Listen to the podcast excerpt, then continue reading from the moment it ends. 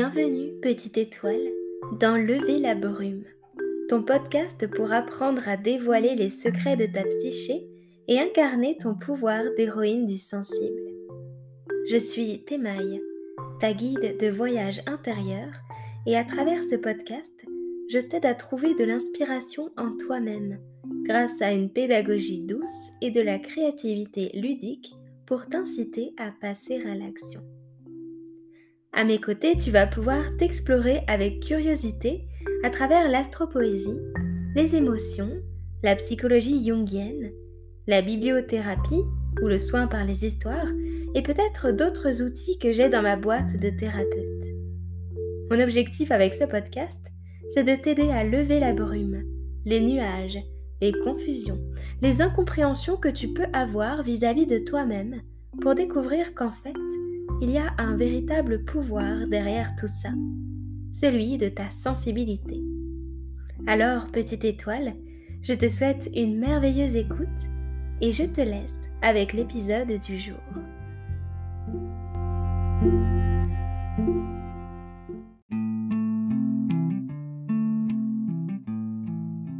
Bonjour petite étoile. Aujourd'hui, pour le sujet de cet épisode pédagogique, j'avais envie de soulever la question suivante.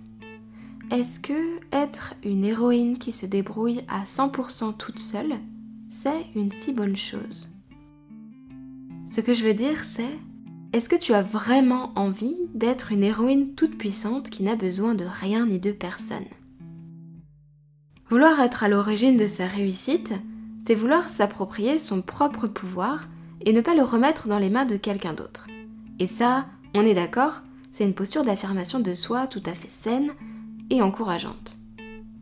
En revanche, vouloir tout porter sur ses épaules en refusant l'aide extérieure, ou en tout cas en la considérant comme un malus dans ta réussite, c'est peut-être une posture qui, au lieu de t'aider à grandir, te freine dans la vie de tous les jours.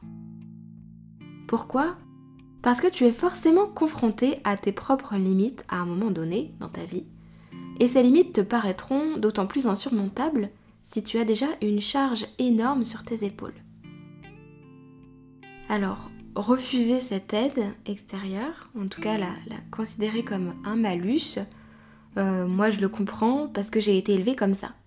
Donc je sais pertinemment pourquoi c'est attirant, ce côté de l'héroïne toute puissante, qui n'a besoin de personne pour se débrouiller et qui impressionne tout le monde par son indépendance.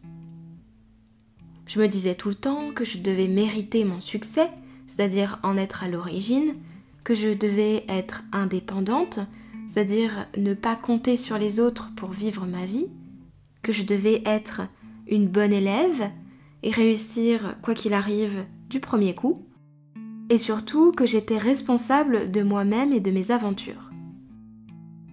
En gros, ma pensée, c'était que si je ne réussissais pas par mes propres moyens, je n'étais pas l'héroïne dont je rêvais.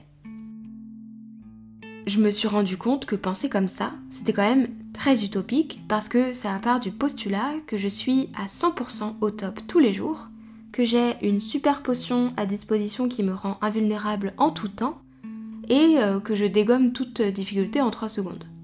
Bah oui mais non, ça c'est pas possible je me suis demandé d'où ça venait. Ce besoin-là d'être une super-héroïne, d'être toute puissante. Je pense que déjà c'est clairement un fantasme de l'humanité, voire euh, du patriarcat, on va pas se mentir. Mais du coup j'ai trouvé ça super triste de me dire qu'on élève des enfants en leur faisant croire que c'est comme ça que ça marche, au lieu de leur raconter qu'être vulnérable en fait, c'est la plus grande source de transformation qu'ils possèdent. C'est leur plus grand pouvoir. En séance, avec mes étoiles poétesses, quand ce genre de pensée arrive, j'aime bien parler de ce que représente l'aide pour la personne. Est-ce que tu penses que te faire aider, cela retire une petite partie de ton pouvoir?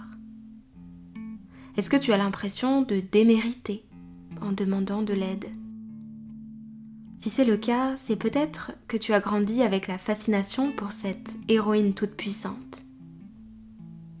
Et peut-être qu'il est temps de la laisser partir, cette héroïne, cette image, pour bâtir, pour créer l'héroïne qui te ressemble à 100%. C'est tout à fait légitime de vouloir être celle qui te porte. D'ailleurs, en faisant ça, en créant l'image de l'héroïne qui te ressemble à 100%, c'est exactement ce que tu fais. L'aide n'est pas une soustraction à ta propre valeur ou à la valeur du résultat que tu attends. Demander de l'aide fait aussi partie de ton pouvoir et cela te permet même d'être encore plus forte. L'aide est une addition à ta propre valeur parce que tu as été capable de reconnaître tes limites face à une difficulté et de la traverser entourée et protégée plutôt que seule. En séance, j'aime bien faire ce petit jeu pour t'aider à comprendre un peu mieux. Selon toi, quel personnage est le plus vulnérable et se met le plus en danger parmi les cas suivants?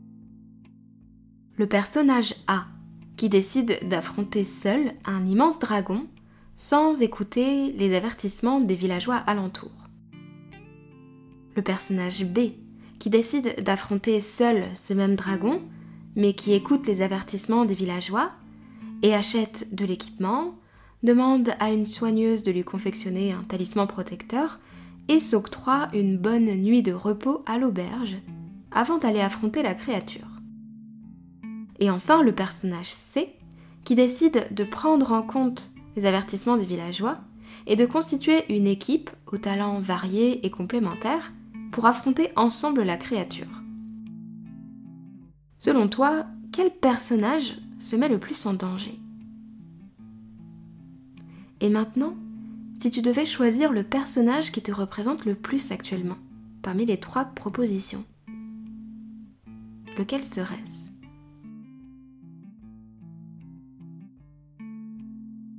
C'est avec ce petit jeu de rôle que je te laisse, chère étoile. Dans l'épisode prochain, je créerai un exercice pour approfondir la réflexion autour de l'indépendance et de se vouloir ou non héroïne toute puissante. C'est dans deux semaines, alors abonne-toi si tu ne veux pas le rater.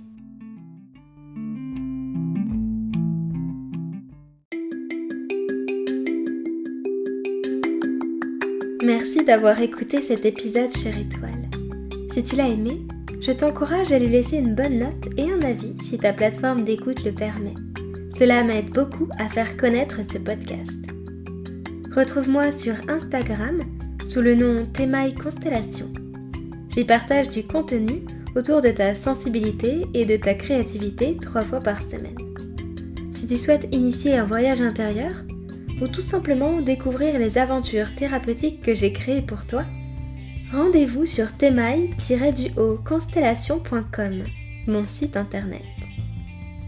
Sur ce, petite étoile, je te souhaite une douce journée ou une douce soirée et je te dis à très vite. Avec douceur et poésie, Temaille.